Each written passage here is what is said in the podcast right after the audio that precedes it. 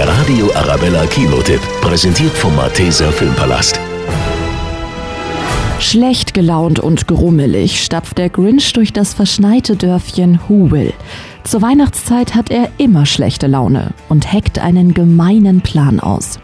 53 Jahre lang hat mir Weihnachten nichts als Kummer gemacht.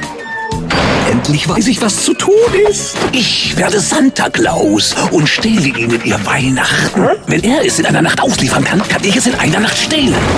Auch im Dorf verbreitet er jede Menge schlechte Stimmung. Wir werfen den Schlitten vom Dach, okay? Sie sind ein gemeiner Fiesling.